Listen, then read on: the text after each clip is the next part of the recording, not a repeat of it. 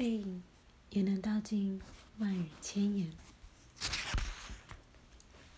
人总是习惯某种自己。我静静地站在画前，享受片刻的宁静与自在。话说从头，好像有记忆以来，我就不大喜欢照相。与其说是怕麻烦，或是害怕什么，更诚实地说，是对相片中的自己别扭。如果可以，我会尽可能回避所有的我。报章杂志、电视录影、网络视频、手机里的相片，不知道从什么时候开始，看着自己的脸孔就感觉不自在。记得每次录影时，现场总会有些朋友或工作人员，看见气氛佳、灯光美的节目布景，就兴奋地拿起手机，左一张右一张地自拍，千篇一律的美照，大同小异的角度。不太有变化的姿势，就连微笑的嘴角上扬的角度都一模一样。人总是习惯某种自己，不过换一个心情来看，能如此地爱自己，应该是件美好的事吧。相对于表现力十足、辨识度高的脸孔，我对无声胜有声的背影，有着某种特别的情感。父亲离家的背影，母亲哭泣的背影，情人离去的背影。在车站、机场目送挚友的背影，背影是告别，是拒绝，是隐藏，也是铅华洗净后的潇洒。在沉默转身的同时，背影也能道尽万语千言。正因为如此，我对于艺术中的背影情有独钟。一个让时间停滞不前的神秘次元。一八六四年出生于丹麦哥本哈根的赫莫塞，可说是近代最擅长描绘背影的艺术家。走过印象派、后印象派、点描派、表现主义、立体派、野兽派、超现实主义意气风发的年代，他仍执意走自己的路，用画笔捕捉光影换变幻中的逝水年华，以及隐藏在日常里无从面对的寂寞。正因为赫莫塞独树一格，甚至于是不合时宜的个人特色，所以艺术家生前并没有受到太多关注过的他，生前并没有太多人关注过他。即使身后，也直到二十世纪最后十年，这世界才有机会重新认识这位隐姓埋名的艺术家。对我来说，赫莫塞的绘画是诙谐的梦。无言的诗，鲜明的色彩能带来孩子气的愉悦或游乐园式的欢腾，但赫莫塞能透过象牙白的墙壁和几件样式简单的家具，建构出尾韵深远的场景。在过于喧嚣的缤纷之中，艺术家以创作沉默地表达他对当代过度拥挤、崇尚繁文缛节维多利亚风格的反应反感。在他的艺术里，生活就是绘画，绘画即是生活。他没有专属的画室，实际上，家里任意的角落都是赫莫塞创作的空间。室内的光、简单的线条和触目可及的干净明亮，都是我的灵感来源。赫莫塞对光的痴迷程度，比起卡拉瓦乔、林布兰、梅维梅尔或是莫内，有过之而无不及。他总是不厌其烦地待在同样的角落，一次又一次地描绘了相同的窗户、门扉、桌椅和他的妻子艾达。偶尔调整家具摆设的位置，让屋内空间布置有点变换，然后继续作画。赫莫塞以异于常人的执着，尝试在平凡的事物中发掘某种形而上的精神意义。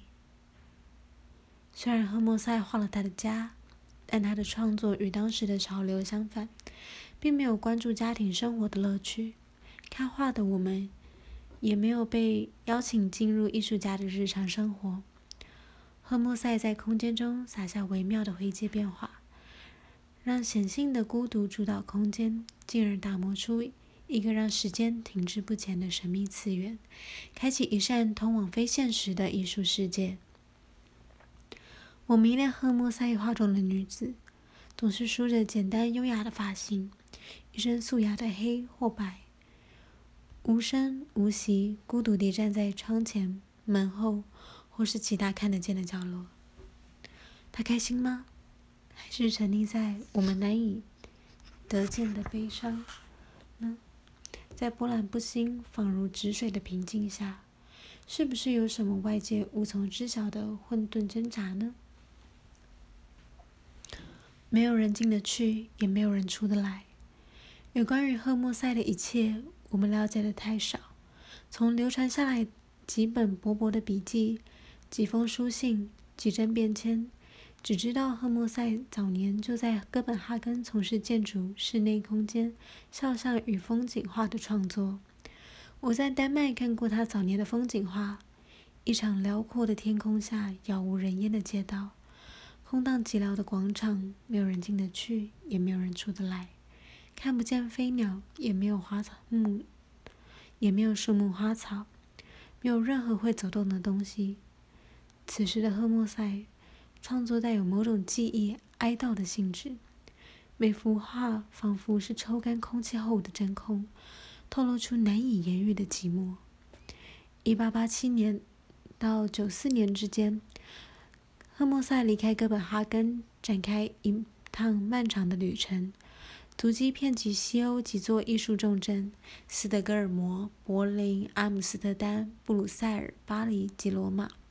影响赫莫塞最深的是雾气弥漫的伦敦。似乎在维多利亚时期待过伦敦的艺术家，雾气都会继续在他们的创作中氤氲。泰纳、莫内、惠根斯、贝叶斯，当然还有赫莫塞。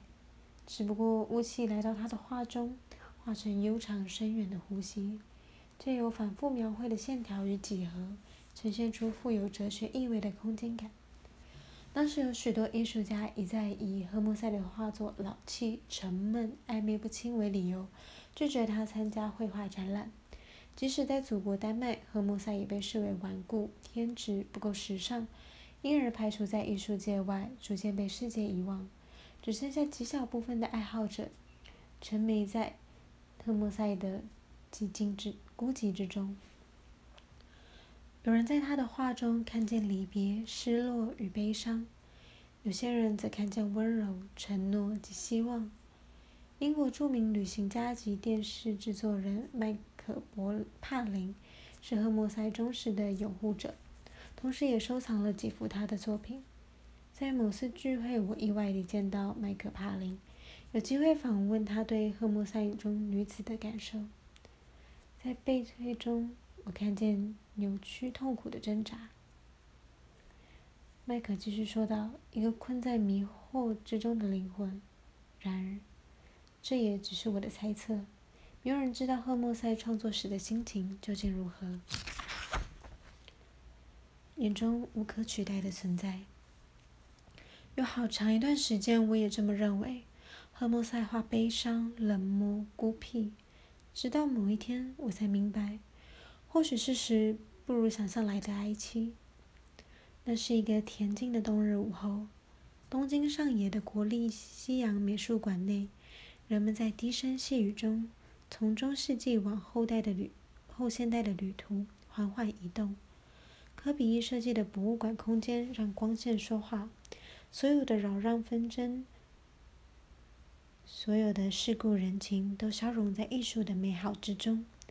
在迂回的长廊尽头，是赫莫塞一九一零年创作的钢琴前的艾达，妻子艾达坐在房间的另一头。若有所思的背影引人遐想。我站在画前许久，突然发现身边多了一位绅士装扮的老先生，仿佛是里欧纳科恩的东方版本。同样饶有趣味的看着画中的艾达。你知道画家和他的妻子感情非常好吧？突如其来的攀谈让我有点不知所措。我读过几篇文章，大概知道这件事。那你认为他的画充满悲哀吗？虽然大家都这么说，但我总觉得有点不对劲。我们都被画中难以捉摸的寂寞深深吸引。有没有想过，这全是充满爱的视线啊？老先生意味深远地叹口气。在他眼中，画中的女人就是他的全部。我和老先生肩并着肩，继续在画前待了许久。